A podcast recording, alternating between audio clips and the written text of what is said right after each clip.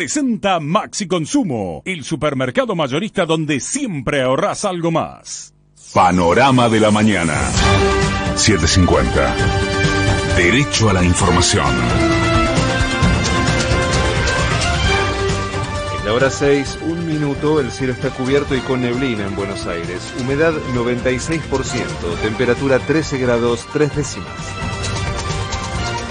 Arribaron al país 381.000 vacunas de AstraZeneca y otras 820.000 de Sinopharm. Se espera que sigan llegando hasta completar mañana los 2.800.000.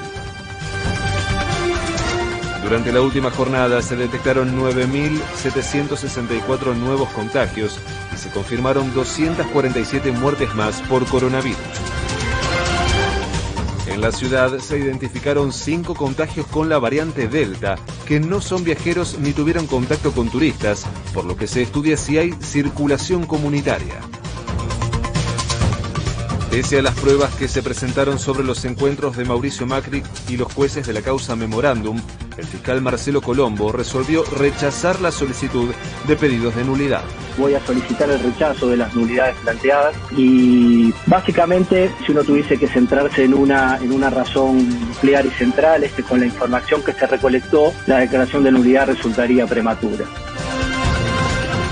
El gobierno anunció que el censo 2022 se llevará a cabo el 18 de mayo, pero el titular del INDEC, Marco Lavagna, anticipó que se podrá completar el formulario de forma virtual y anticipada particularmente el Licenso, que es una de las grandes novedades que tenemos en este operativo, va a ser una plataforma que le va a permitir a todas las personas que habiten en el sur argentino contestar, autoempadronarse y va a empezar el operativo dos meses antes. Y el día del censo, donde va el censista casa por casa, lo que van a tener que hacer es entregarles un código de que completaron el licenso. El censista va a pasar dos minutos y ya va a seguir con la próxima vivienda. El presidente encabezó un plenario del Frente de Todos en La Plata junto a Máximo Kirchner, Axel Kisilov, Sergio Massa y Cristina Fernández, quien remarcó que para consolidar una mejor calidad de vida son necesarios varios periodos de gobierno. Creo que todos tenemos que saber que la vida que queremos, la de disfrutar con nuestros hijos, la de tener un trabajo y que el sueldo y el salario nos alcance, de crecimiento productivo, de creer en el trabajo como el principal ordenador, requiere no un periodo, sino muchos periodos de gobierno. Desde las 14, Juliana Di Tulio asume su banca como senadora por la provincia de Buenos Aires en reemplazo de Jorge Tayana. La ciudad de Buenos Aires trata hoy la re resonificación de Costanera Sur para habilitar un megaproyecto inmobiliario de la empresa IRSA. Patria Grande.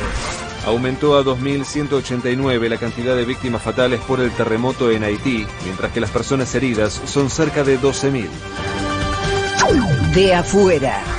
Tras apoderarse del armamento estadounidense en Afganistán, los talibanes anunciaron que reclutarán a los soldados y pilotos del gobierno anterior para formar una nueva fuerza nacional. Pelota. River cayó por 3 a 0 ante Atlético Mineiro en la vuelta de los cuartos de final de la Copa Libertadores, quedó eliminado del torneo y Marcelo Gallardo reconoció la superioridad del rival. Hay que reconocer que, hoy hubo un rival mucho mejor que nosotros, un rival que en la actualidad está mucho mejor que nosotros y lo demostró hoy en el partido de hoy. Es un muy buen, muy buen equipo y eso hay que reconocerlo. Cuando te gana un muy buen equipo no hay nada que hacer.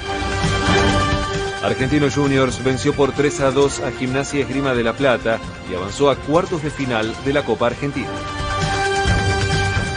Se esperan tormentas fuertes por la mañana, lluvias aisladas hacia la tarde y cielo mayormente nublado por la noche, con una máxima de 19 grados. En este momento el cielo está cubierto y con neblina en Buenos Aires. Humedad 96%, temperatura 13 grados 3 décimas. Federico Martínez. Panorama de la mañana. 750. Derecho a la información. AM 750. AM 750. Objetivo.